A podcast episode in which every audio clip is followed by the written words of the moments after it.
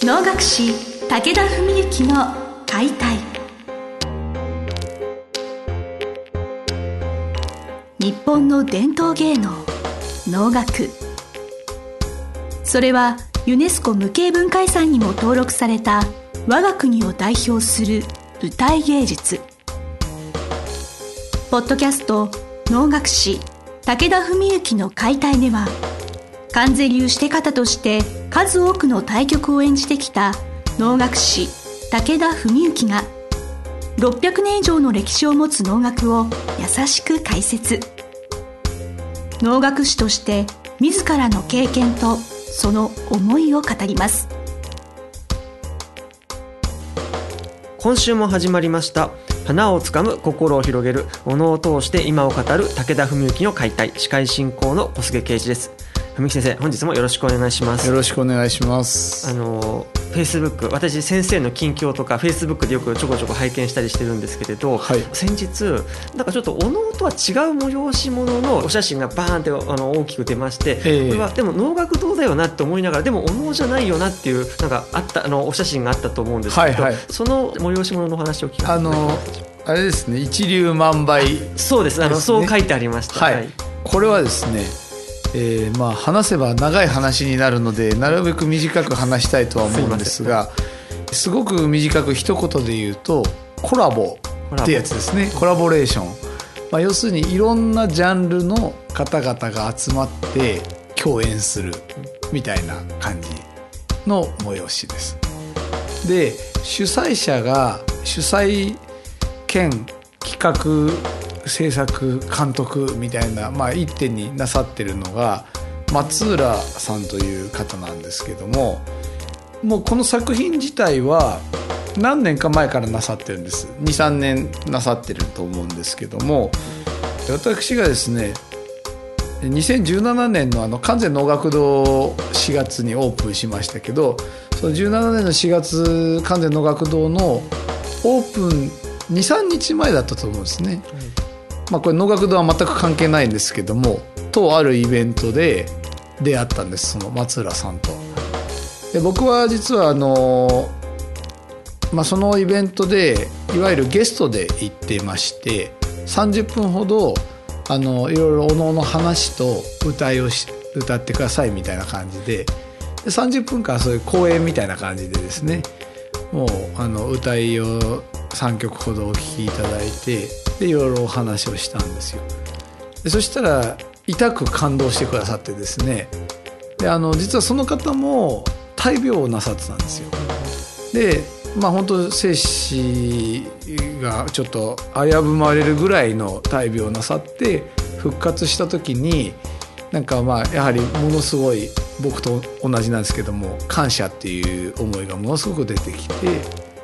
まあ、一粒万倍っていうのは要するに一粒分のねお米がこう万倍の命を生むみたいな、まあ、ざっくりとそういう話で一粒のお米に感謝しましょうみたいなでやっぱりそういう「え古事記」っていうのがありますよね日本には。古事記の世界も結局こう一人の神様がこう犠牲になってまた新たな神様が生まれてくるとかまあそう考えると生命の循環っていうのは全部そうじゃないですか。で我々だって例えばもしベジタリアンの人がいたとしてもですよ動物は食べてなくてもでもね例えば野菜だって生きてるわけであって命、ね,、命じゃないですか。はい、で考えたら必ず人間は何かそう生き物を命を食すことで自分が生きる、うん、まあ、そういうものをそういう作品を作りたいって言ってでまあ熱い思いでですねそういうものを作られたんですね。それで、まあ、これはあの実際舞台に出ている人っていうのはまあお能もありそれから日本舞踊とそれからダンサーはあのラテンダンサーというのかまあ、ボールルームダンサーとかですね。なんかそういう、まあ、僕もちょっとダンスのこと詳しくは分からないんですがそういうような方々が出てたり。それから音楽の方もまたユニークで大鼓と小鼓もいるんですけどこれはあの能の方じゃなくてあの歌舞伎の方の方なんですね。であと笛も神楽岡倉の笛の方でいろんな笛吹ける人がいて。それからそれにさらに、えーと、太鼓鳴り物がですね太鼓も何種類もの太鼓やなんかドラムみたいのとかあと鈴とかですね。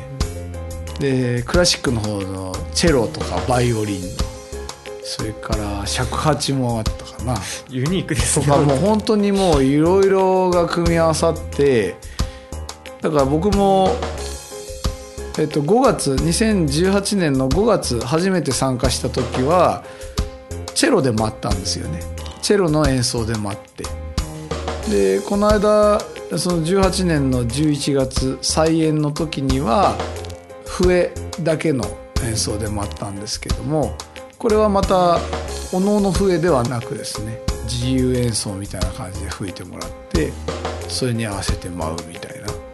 そんなことをだから自分自身の登場は実は本当に15分ぐらいの時間なんですけどただあの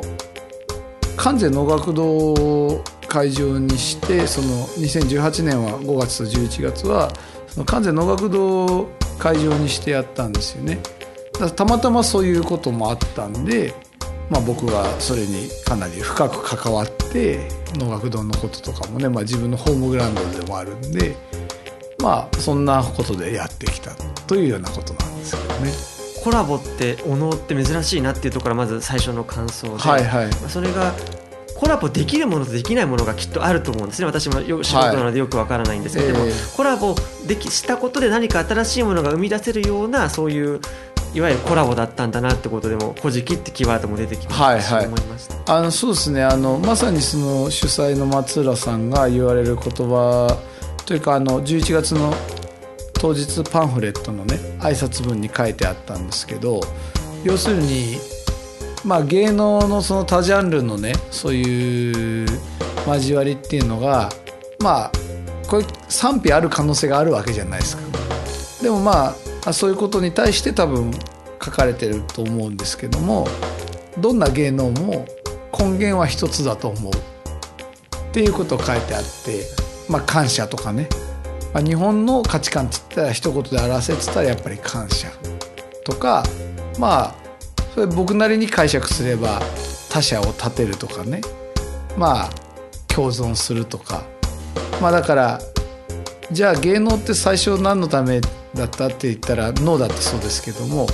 まあもちろん人々を喜ばせるもありますがもう一つ前から言えや神に捧げる祈りとか鎮魂？結局よく言ってることですけど祈りと鎮魂、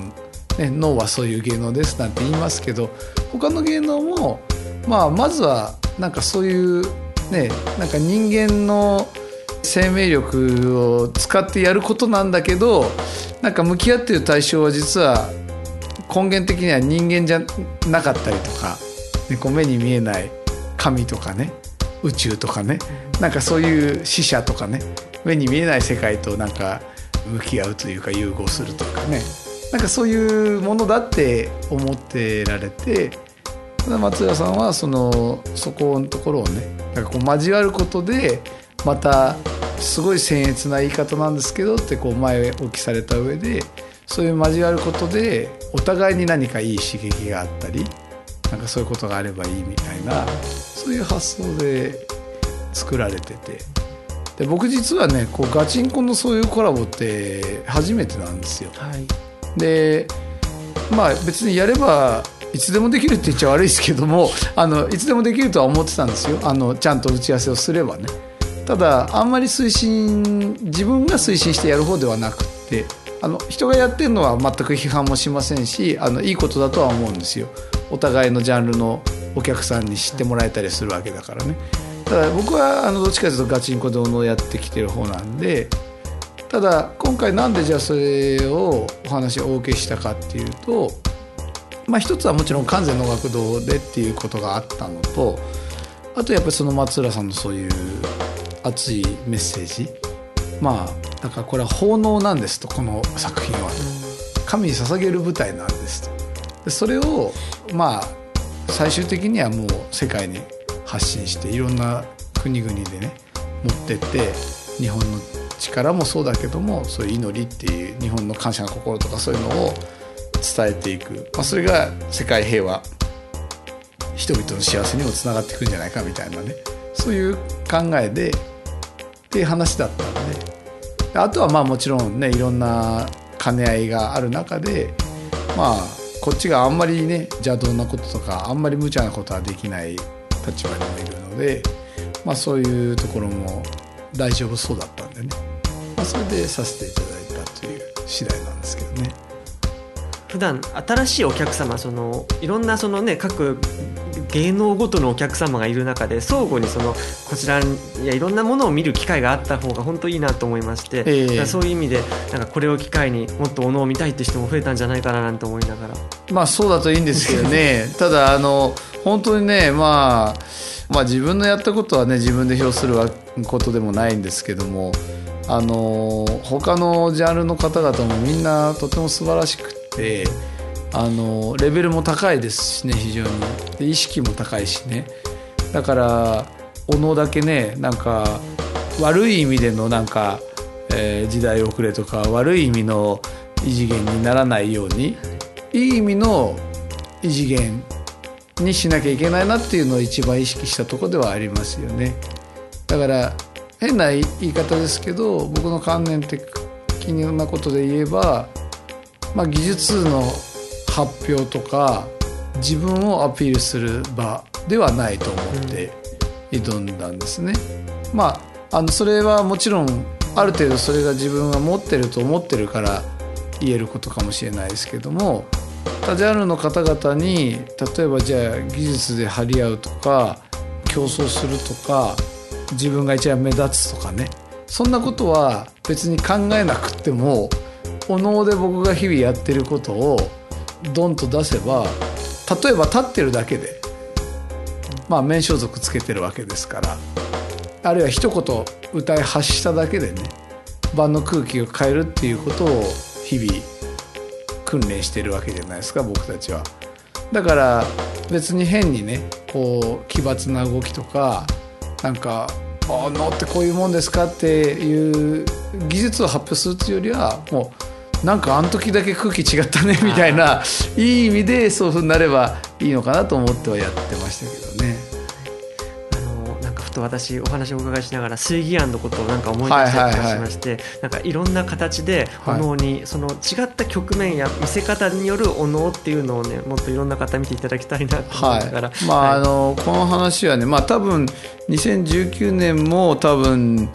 あのあると思うんで、はい、あのロングランとかあの海外とかすごい考えてられるみたいで持っていきたいって話があったんでまああの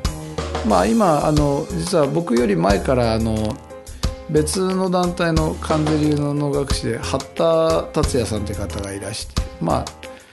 世代的には僕よりだいぶ先輩なんですけども最初その方がずっと関わってなさってたんですよね。で今ももちろんいらっしゃるんですけども、まあ、松浦さんがそれと全然全く関係ないとこで僕のその講演聞いて惚れ込んで、まあ、出てほしいって話からまあその2018年はダブルキャストって形でさせていただいて今後も多分まあいろいろこう絡んでねやっていくことにはなると思うんですけど、まあ、松浦さんはだからもう本当にロングランとかになったらねどのみち1人2人の能楽師じゃね成立しないじゃないですか。僕らも本業があるからね。だからあのそういうなんか優れた役者さんに多くの方に関わってもらえたらみたいなことは言ってて。まあその中でまあ僕はもう一人あのボールルームダンサーの金光さんという方がいらしてですね。もう半端じゃない動きをするんですよ。だもう5月の時もうすっかり魅了されちゃってねもうファンになっちゃったんですけどね。もうだから逆にそういうので張り合ってもあのしょうがないしね もうだからこっちはもう精神性でね、精神性で、えー、勝負って言ったらあれですけど精神性をもう見せていくしかないと思ってるんでね。もう芸は人っていうことですよね。はい、なんか本当美しいコラボの形だなと思ったら、はい、2019年度、まあ、あのこれからのおのと他ジャンルとのコラボというものもちょっと注目しながら皆さん、ね、はい、かけていただきたいと話したいことが多すぎるんでまあ、また次の機会ということで、はい、お願いいたします、はい、はい、本日は先生どうもありがとうございました。ありがとうございました。本日の番組はいかがでしたか？番組では武田文幸への質問を受け付けております。ウェブ検索で「武田文幸」と入力し検索結果に出てくるオフィシャルウェブサイトにアクセスその中のポッドキャストのバナーから質問フォームにご入力くださいぜひ遊びに来てくださいね。